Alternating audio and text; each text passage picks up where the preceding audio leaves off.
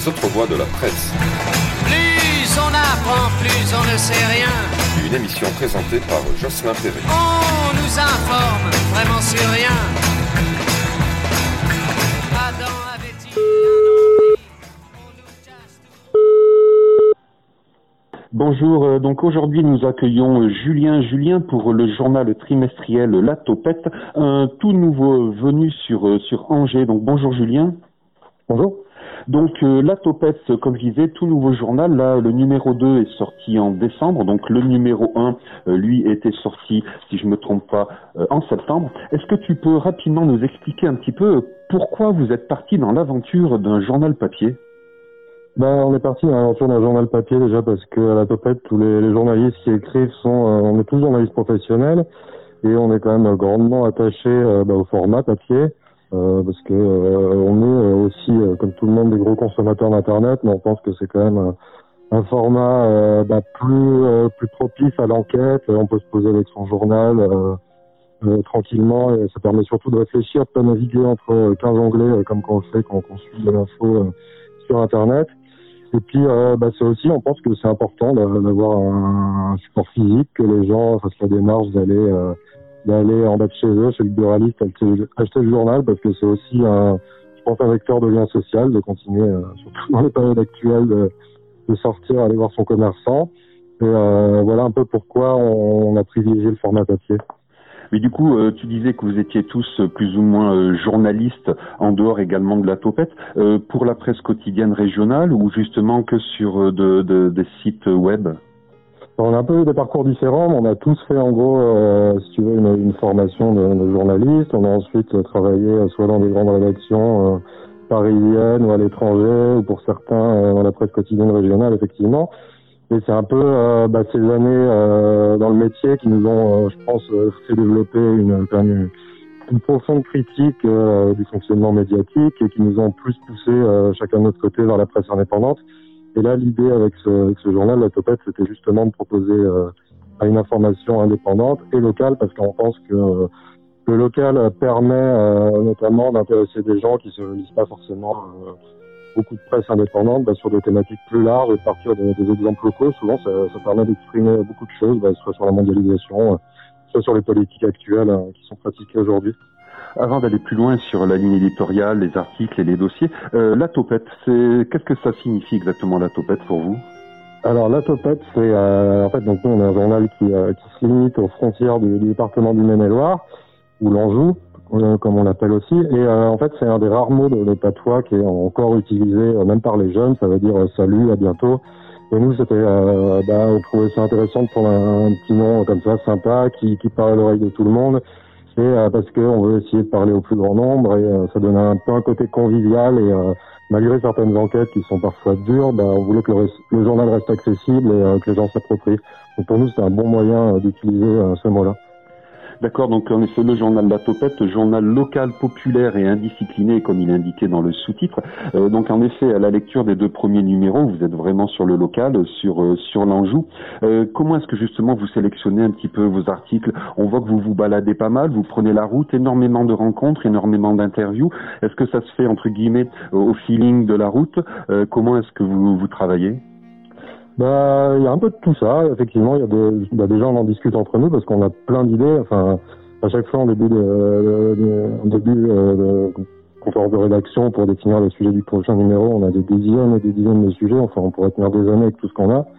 Et ben, on en discute entre nous. Et puis aussi, on fait quand même pas mal appel à, parce qu'effectivement le département est assez grand. On n'est que trois à écrire malheureusement.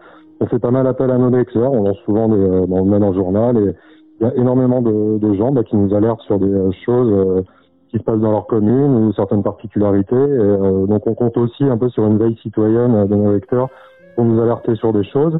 Et puis ouais, puis des fois c'est des, euh, juste des sujets au gré des rencontres. Et, euh, et c'est vrai que c'est hyper important parce que ce qu'on veut aussi, c'est quand même redonner la parole aux gens, les remettre en avant. Vraiment remettre le citoyen au cœur de l'information parce que souvent dans la presse traditionnelle aussi les, les- la population est plus vue comme une population de consommateurs. Et nous, on veut vraiment leur, leur rendre ce rôle de citoyen, donc euh, les remettre en avant et euh, vraiment leur donner la parole. Oui, c'est ce qu'on se rend compte que dans quasi chaque article, pas dans tous, hein, euh, mais il y a énormément de rencontres, il y a énormément de paroles justement euh, qui est qui est donnée. Euh, dans le dernier numéro, par exemple, la, la double page sur Schneider Saumur, là, on se rend compte qu'en effet, vous êtes allé voir les ouvriers, vous avez récolté des, des témoignages. cette dynamique aussi là, donc autour de Schneider, qui démontre encore les méfaits du, du capitalisme, c'est une dynamique que vous portez. on retrouve un peu un article similaire entre guillemets sur les méfaits de cette dérégulation des marchés dans le numéro 1 avec l'article Adieu les vaches. Euh, il y a quelque chose que vous voulez justement essayer de dénoncer également ou de ou défendre certaines alternatives? Bah, en tout cas, je pense que vraiment c'est pour ça qu'on parce que la presse euh, la presse locale traite de ces sujets-là. Par exemple, elle a largement traité euh, la fermeture de, de Schneider Electric, mais elle se elle se concentre vraiment à l'instantané. Et nous, ce qu'on veut proposer, c'est surtout bah, développer un peu plus une réflexion et dire euh, qu'est-ce que la fermeture de, cette usine, donc qui se situe près de Saumur, euh, implique, qu'est-ce que ça raconte, euh, qu'est-ce que ça veut dire par rapport aux politiques néolibérales qu'on applique en France depuis 25-30 ans. Et c'est un peu remettre tout ça en contexte et pas se limiter juste à l'instantanéité. Et en fait que chaque bah, chaque reportage, chaque décision, elle permet justement aux lecteurs de réfléchir et un peu euh, réfléchir à tous les enjeux surtout qu'il y a derrière. Mais oui, en tout cas, il y a un rôle, euh, on pourrait appeler ça d'éducation populaire en fait, euh, par rapport à ça. dénoncer, je ne sais pas si, oui, je pense que, évidemment, parce que c'est le rôle du journaliste justement, et, et voilà, on veut se différencier de la, presse régionale parce qu'elle n'a pas, ne prend pas le temps de le faire, sans doute par manque de moyens aussi, de place, et voilà disons qu'on peut dire que moi, dans ce que j'ai lu, dans pas tous les articles, mais certains, c'est que justement, euh, vous donnez la, parole à énormément de personnes. Dans le numéro 2, il y a également l'article, là, le blues des jeunes infirmières. Vous n'êtes pas uniquement sur un constat, euh, entre guillemets, qui serait fait euh, de la maison devant un ordinateur et puis j'ai écrit mon article, j'ai un coup de gueule à donner. non, il y a quatre ou cinq infirmières qui sont interviewées, qui expliquent leur parcours, qui expliquent leurs difficultés au, quotidien. On voit qu'il y a vraiment un travail de terrain qui, qui est mené. Ça doit, ça doit quand même vous demander pas mal de temps euh, de partir comme ça euh, à la rencontre de, personnes qui témoignent. Ouais, bien sûr, ça demande du temps, effectivement, euh, parce que faire des reportages, se déplacer, rencontrer les gens, établir une relation de confiance aussi avec eux, parce que sur certains sujets, c'est des, relations qui se sont établies sur plusieurs semaines pour les rencontrer plusieurs fois, pour faire vraiment un travail sérieux.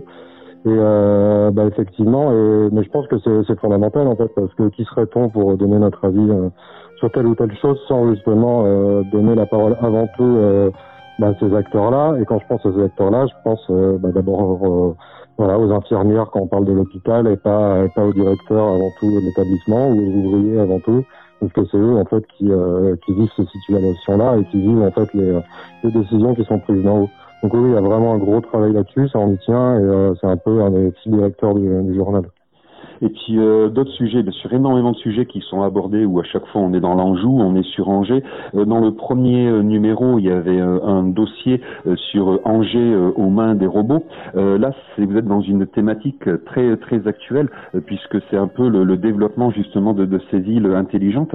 Et donc Angers a une volonté, la mairie d'Angers a une grosse volonté de vouloir être un peu à la, à la tête du, du palmarès de ces villes intelligentes entre guillemets. Mmh. Alors effectivement, alors il y a beaucoup de com aussi derrière ça parce que euh, en fait, euh, ce qu'on a remarqué, c'est que toutes ces notions de smart city ou de ville intelligente, donc en gros, ça consiste à, euh, si vous voulez, à, à, faire gérer la ville, donc que ce soit les réseaux de lampadaires, de, de, distribution de l'eau, par, bah, par en fait des algorithmes. Euh, c'est en fait beaucoup de com parce que c'est tout un discours qui va mettre la municipalité avant comme une ville moderne pour essayer d'attirer une certaine population, notamment aisée. Parce qu'il y a un peu une concurrence qui se crée entre les villes euh, à ce sujet-là. Et surtout, c'est qu'en fait, dès qu'on parle de pourquoi on a fait ce sujet, bah déjà ça coûte pas mal d'argent pour un bénéfice que, euh, assez limité. Enfin, la question se pose en tout cas mais c'est qu'il n'y a jamais de, de, point de vue critique euh, par rapport à ce genre de sujet. C'est-à-dire que dès qu'on parle de, de, progrès, il y a une forme de autour de ça et on la remet jamais en question. Et alors, et c'est quelque chose qui est décidé par les politiques euh, sans jamais être débattu. C'est même pas, dans, ça n'a même pas été pour le coup dans les, les programmes euh, du candidat, du candidat du maire actuel d'Angers. Et pourtant, ça pose plein de questions. Il y a une question bah, de souveraineté des données, euh, de si un jour il y a un accident quest ce qui se passe en fait, vu que tout est géré par les machines et que l'humain a de moins en moins de place dans ce dispositif-là? Et en fait, cet article, il est très contemporain parce que je sais pas si vous avez vu, mais depuis deux semaines, en fait, la, ville d'Angers a, subi une cyberattaque. C'est-à-dire qu'il y a des hackers contre, qui ont hacké le site de la mairie et les différents sites de services de la mairie contre une demande de rançon. Et en fait, aujourd'hui, depuis deux semaines, on peut plus avoir un acte de naissance à la, à la mairie. Euh, la bibliothèque a été fermée plusieurs jours. Ils ont été obligés de revenir aux fiches papier. On peut plus euh, emprunter des bouquins avec sa carte, sa carte d'abonné. Et euh, bah voilà, en fait, c'est un vrai problème parce que si on augmente encore plus les services qui sont gérés euh, par par les, machines, par les robots, donc je pense, comme je disais, à l'éclairage, à la distribution de l'eau, la gestion des, déchets, des ordures ménagères, bah, on peut vraiment être confronté à une ville bloquée et toutes ces questions, elles ont pas, elles se sont pas posées en fait quand la ville a décidé euh, de rentrer dans cette logique de smart city. Donc voilà, c'est ce genre de questions qui sont à notre avis pas mises en avant et euh, bah, qui doivent être débattues par les gens, par les citoyens et on doit réfléchir et, pas juste obéir à une volonté politique. Euh, pour des raisons de communication. Oui, surtout que vous mettez aussi en avant d'autres questions qui seraient à se poser avec le développement de, de ces technologies intelligentes, se disant, ce serait la, la, privatisation du service public et également le, la collecte d'un maximum de données personnelles. Euh, c'est toujours des risques qui sont sous-jacents un peu à, à toute cette informatisation du, du, quotidien et de nos vies. Bah, tout à fait, parce que surtout là, dans le cadre de ce, ce marché-là, ça a été un moyen bah, de privatiser en fait certains services, sans le dire. Euh, le, le, le, marché a été remporté par ce qu'on appelle un consortium, donc c'est quatre entreprises euh, différentes, euh, dont, dont MJ. Et MJ, par exemple, a récupéré bah, le, le, gestion des, des feux tricolores, de l'éclairage public, euh, avec des, euh, bah, des, des, suppressions de postes euh, sur la commune et euh, qui sont récupérés par, par cette entreprise privée. C'est un moyen aussi de déguiser, bah, de faire des coupes dans l'emploi public. Tout de suite, une petite pause musicale avec Tiger Lion et le titre Black Sea Tiger Lion, une artiste proposée par la Topette.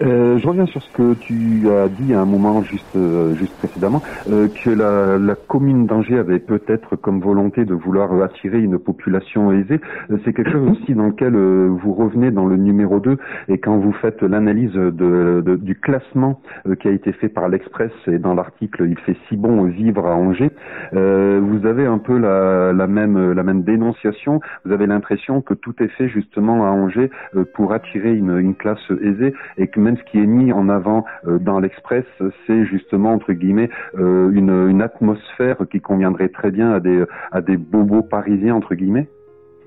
Bah, c'est vrai que euh, Angers est souvent, alors il y a un classement qui est établi par l'hebdomadaire L'Express, établi tous les ans sur les villes où il ferait bon vivre, et Angers a souvent remporté le classement entre guillemets, en étant donc comme la ville où il serait plus agréable à vivre. Euh, bon voilà, il n'y a pas plus de choses à dire sur ce classement parce que euh, c'est des critères euh, très très subjectifs. Euh, après tout, qu'est-ce que c'est une ville où il fait bon vivre? Bah, Ce qu'on a remarqué un peu en épluchant leurs critères, c'est que euh, c'est des critères effectivement euh, très bourgeois, c'est-à-dire euh, le nombre de restaurants étoilés, le fait d'avoir une ville avec beaucoup de caméras de vidéosurveillance pour vivre en sécurité. Et, euh, et oui, cette volonté de juste présenter une ville pour attirer des euh, comment dire des, euh, des professions supérieures avec un haut pouvoir d'achat, ça nous dérange un peu parce que c'est pas justement ce qui fait la beauté d'une ville. La beauté d'une ville, c'est aussi euh, bah, le lien, euh, le lien social entre les gens, le lien associatif, si elle est vivante. Et, euh, et cette politique, elle a des conséquences parce que bah, il y a beaucoup de, projets immobiliers euh, sur Angers actuel parce que c'est une des villes où il y a en ce moment la pression immobilière la, plus forte avec euh, vraiment c'est très intéressant visiblement selon la presse spécialisée d'investir ici parce que les loyers montent en flèche. Euh, mais voilà, cette politique-là, en fait, a encore des conséquences parce que il y a eu une vraie crise du logement, notamment l'a consta- constaté à la rentrée étudiante de, septembre 2020, avec énormément de jeunes étudiants qui n'ont pas pu se loger, et à tel point que euh, il y avait euh, plus les chiffres en tête, mais euh, plusieurs dizaines d'étudiants qui jusqu'au mois de novembre euh, dormaient au camping de la ville. Quoi. Donc cette politique-là, oui, effectivement, il faut la dénoncer parce qu'elle a des conséquences concrètes euh, sur les plus fragiles. Et puis, euh, comme euh, vous disiez dans l'article donc euh, qui euh, euh, qui analysait un peu ce, ce classement euh, fait par euh, l'Express, euh, ce qui est mis de côté dans ce classement, euh, c'est tout- justement toute cette dynamique euh, associative alternative qu'il y a sur euh, Angers et dans l'Anjou. Euh, quelque chose que vous, justement, euh, à travers la topette, vous essayez euh, de promouvoir. On voit qu'il y a pas mal d'articles justement sur les petits commerces, sur les, les agriculteurs indépendants, les paysans, euh, paysans, comment on dit Euh, J'ai perdu le terme. Tiens, les paysans boulangers. boulangers. Voilà, ouais. Euh, vous avez du coup une sorte de, contre-coup. Vous, vous êtes quand même là aussi justement pour présenter ces, petites initiatives, ces, personnes qui, amènent un, une- un autre, plus-value à la ville. Ouais, on essaie de le mettre en avant effectivement les, initiatives parce que justement le- les réponses, euh, les réponses aux problèmes posés euh, par euh, bah, par la mondialisation, par le libéralisme souvent peuvent être apportées par justement des initiatives individuelles, mais euh, donc on aime bien les présenter, mais toujours en précisant que ça ne suffit malheureusement pas. Euh, euh, voilà, par exemple, on a fait effectivement dans le dernier numéro le, portrait d'un épicier euh, qui a ouvert, qui a repris un bar tabac dans un tout petit village, c'est près de, de dans le nord-ouest du département. Et ben voilà, ça montre effectivement que cette initiative personnelle va permettre de recréer du lien social parce qu'un lieu de vie dans ce village où les gens peuvent continuer à se rencontrer, à boire un café, à boire un verre de rouge ensemble, ça c'est super important. Et aussi, c'est qu'en fait, euh, cette personne, elle, euh, du coup, elle, accueille, elle fait bureau de poste, elle fait centre des impôts, et euh, ça permet également de dénoncer bah, la disparition des, des services publics, notamment à la campagne. Oui, c'est ce que vous mettez bien en avant, quoi. C'est qu'avec la, la création ou la reprise de, ce- de cette épicerie euh, donc euh, à Viré, euh, ça a permis de redonner naissance un peu à une convivialité sur le village, mais également aux alentours, puisqu'apparemment des habitants d'autres villages viennent également euh, dans ce dans cette épicerie. Mais voilà, une, une- un des problèmes sous-jacents, euh, c'est petit à petit la disparition des, des services publics dans les campagnes. Et donc cette épicerie fait un, sert un peu de, de faire valoir, euh, mais remplace des services qui devraient être euh, procurés euh, par l'État. C'est ça. Et heureusement justement qu'il y, a, euh, des gens qui permettent de, compenser un peu tout ça. Voilà, c'est un peu la débrouille en fait. Les gens s'organisent et ils sont pleins de bonne volonté eux en fait euh, pour euh, bah, pour essayer de faire subsister euh, certains esprits dans les villages notamment. Le lien social c'est super important. Enfin, on va continuer effectivement à le mettre en avant dans nos prochains numéros. Et c'est vrai qu'à travers euh, la topette, vous avez euh, plusieurs axes de travail. On voit justement euh, une sorte de, dénonciation entre guillemets euh, de, certaines politiques euh, économiques. Euh, on vous retrouve également euh, sur euh, sur les alternatives, Euh, mais on voit aussi une forme de de- d'enquête ou de dénonciation de certaines malversations qui pourraient avoir lieu, euh, comme euh, c'est le cas justement avec euh, euh, le comment dire Madame Christelle Landeux-Coiffard, euh, donc euh, qui est la deuxième adjointe de la mairie et qui pourrait être plus ou moins, comment dire, porteuse d'une double casquette. Mhm. Ouais, effectivement, bah, on veut, compte faire un peu d'investigation, révéler des choses aussi. Alors, c'est pas toujours facile parce que euh, ça demande beaucoup de temps, ça. Euh, un réseau aussi, mais euh, oui, oui, il y a, bah, des, petites affaires locales. On compte euh, faire des choses là-dessus. Effectivement, là, c'est le cas du la, personne qui est la première adjointe. Euh, enfin non, qui était par exemple, pardon, qui était deuxième sur la liste du, du actuel euh, de la ville d'Angers, qui se retrouve euh, adjointe à la mairie et présidente du CCS alors que cette dame a gardé son emploi, qui est un poste de direction au sein d'un des, des plus grands groupes, euh, des plus grands groupes mutualistes d'assurance en fait, qui est le groupe Vive. Donc ça pose vraiment des, des questions potentielles de conflit d'intérêts, notamment parce que une des particularités du CCS d'Angers, c'est de gérer euh, pas mal de maisons de retraite, pas mal d'EHPAD, alors que justement son groupe à elle aussi, et notamment dans, sa, dans son poste, elle s'occupe de, type d'établissement. Donc il y a vraiment des potentiels conflits d'intérêts. Et ouais, ça c'est des choses euh, qu'on veut révéler et on espère en faire le plus possible. Mais alors, dis-moi, comment est-ce que vous travaillez? Parce que tu me disais que vous n'étiez pas énormément nombreux. Euh, on voit quand même qu'il y a des approches, des articles qui abordent des, thématiques très différentes. Euh, vous avez, je pense, bien sûr, un comité de rédaction. Est-ce que vous êtes plus ou moins spécialisés chacun dans des domaines ou c'est en fonction un peu de l'envie du moment? Ouais, là on est trois journalistes à écrire. Euh, ouais, bon après on se dispatche dispatche les sujets un peu selon les envies de chacun, selon euh, voilà, moi je suis plus spécialisé sur les questions économiques euh, parce qu'avant je bossais pour un journal indépendant euh, économique, donc c'est peut-être plutôt moi qui va m'en charger parce que ça m'attire euh, aussi, mais euh, là-dessus on se donne pas trop d'interdits. Si quelqu'un veut foncer, euh, on est bénévole, hein, donc avant tout faut quand même qu'on se fasse plaisir. euh, si quelqu'un a envie de faire un sujet, il n'y aura pas de problème là-dessus. Et ouais, on n'est pas très nombreux parce qu'on n'est que trois à écrire, mais il y a quand même pas mal de gens qui nous aident. On a laissé une belle part, on pense, aux- des illustrateurs locaux en fait, et que ça donne vraiment un cachet, une identité au journal. Puis aussi, il y a, des petites mains qui nous aident bah, à distribuer le journal dans les kiosques. On est distribué dans près de 150 points de vente euh, du département. Et, bah, ça, c'est du boulot d'aller euh, d'aller livrer ces points de vente. Puis d'autres gens aussi qui nous aident un peu pour la, la communication, euh, les réseaux sociaux, l'administratif. Ben, vous semblez quand même bénéficier d'une bonne dynamique d'un chouette accueil, puisque en aparté, euh, tu me disais que là, le dernier numéro, donc le numéro 2, euh, qui avait été tiré à 4000 exemplaires, en gros, tout était euh, diffusé dans les points de vente ou euh, déjà vendu, donc il y a quand même euh, un, une bonne diffusion, une bonne distribution, puis surtout un intérêt manifeste de la part de la population. Ouais, on a été vraiment surpris parce qu'au début, quand on se lançait, bon, on s'est vachement renseigné. Il y a des gens qui nous ont aidés. On a pas mal échangé avec les gens du Sans Culotte en Vendée, qui sont à côté de chez nous, ou euh, à Grenoble avec le Postillon, qui est vraiment un super journal, euh, qui nous a beaucoup inspiré. Euh, donc, euh, mais on savait pas trop euh, vers quoi on partait parce que l'Anjou, c'est pas un, ter- territoire très militant, donc on se demandait si une presse indépendante alternative ça allait prendre. Franchement, je pensais qu'on allait vendre 300-400 exemplaires du premier numéro et en fait, on avait tiré à 2000 en étant un peu ambitieux à notre avis et tout est vite parti. Euh, dès le premier numéro, les 2000 exemplaires avaient été coulés en trois semaines à mois. On a dû réimprimer et, euh, voilà. Et au deuxième numéro, encore, il y y a vraiment eu un super accueil. Donc on a tiré à 4000 exemplaires. Effectivement, aujourd'hui, on en a plus. Donc euh, euh, c'est vraiment une super surprise et surtout ce qui nous fait euh, vraiment plaisir, c'est qu'on a eu des dizaines et des dizaines de mails, d'appels, de, gens bah, qui nous félicitaient, qui, qui attendaient ça visiblement de- depuis longtemps. Donc c'est qu'il y avait un vrai manque, euh, à mon avis, sur, euh, sur le territoire de euh, justement bah, d'une presse différente qui sorte un peu des clous. Donc vous précisez hein, que la topette n'est publiée que sur papier, donc elle est trouvable chez les marchands de journaux, dans les boîtes aux lettres, etc., etc. Euh, du coup, si nos auditeurs eux veulent se procurer euh, la topette, euh, je pense qu'il faut comment on peut faire via le via un site internet ou euh? Ouais, c'est ça. Pour les, euh, alors pour les non, euh, non angevins, euh, effectivement, on propose des abonnements. On essaie, va rester à un tarif très, très accessible. Donc c'est 12 euros par an, soit 3 euros, 3 euros le numéro. Et ouais, ouais, on a des abonnés un peu partout en France, euh, et même à l'étranger d'ailleurs. Donc c'est possible via notre site, euh, latopette.fr.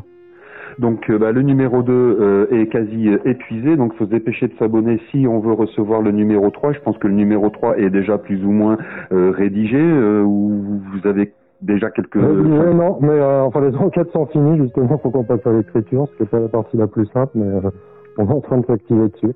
Et ça sera pour une sortie à début mars. Début mars, d'accord. Eh ben, c'est avec plaisir hein, que je recevrai ce numéro 3.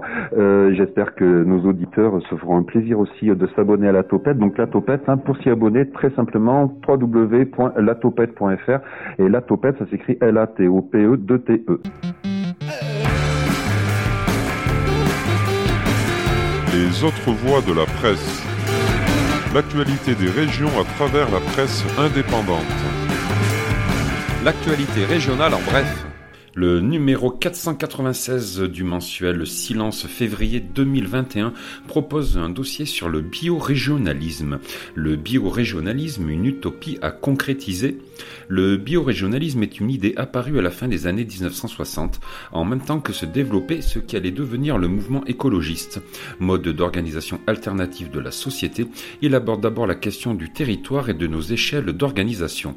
La biorégion s'appuie sur l'idée que l'on pourrait délimiter des régions autour de limites géographiques prenant en compte aussi bien les communautés humaines que les écosystèmes. Sortir des frontières administratives actuelles, expérimenter la perméabilité des écosystèmes et se réapproprier nos manières d'habiter. Une idée stimulante qui a pourtant du mal à se concrétiser. Ce concept est-il vraiment une idée originale ou est-ce une autre façon de présenter l'écologie? Est-ce une notion émancipatrice ou conservatrice? À Silence, nous nous étions interrogés de la même façon avec l'arrivée de la permaculture, terme en provenance de l'Australie. Dans ce dossier, nous vous présentons tout d'abord le biorégionalisme à partir du livre de Kirkpatrick Sale, avant d'aller à la rencontre de Thierry Paco, qui exprime son souhait d'un biorégionalisme urbain. Avec Mathias Rollo, éditeur et traducteur du livre de Kirkpatrick Sale, nous essaierons de faire le lien avec d'autres influences de l'écologie, en particulier celle de l'écologie sociale de Murray Bookchin. Alors que la permaculture se développe à toute vitesse et a enfanté le mouvement de la transition, le biorégionalisme n'a pas encore de relais sur le terrain, mais peut-être est-ce en devenir. Un dossier donc paru dans le numéro 496 du mensuel Silence. L'année 2020 aura été pour Ricochet, le journal qui vient de sortir son numéro 16 janvier 2021, une année riche avec l'augmentation des contributeurs et des contributions sur le site, l'envol de la fréquentation de sites et cerise sur le gâteau, un maire de Cré qui nous fait l'honneur de nous citer dans ses discours de campagne. Une année marquée aussi par un premier procès intenté à un membre du collectif sur demande du préfet de la Drôme.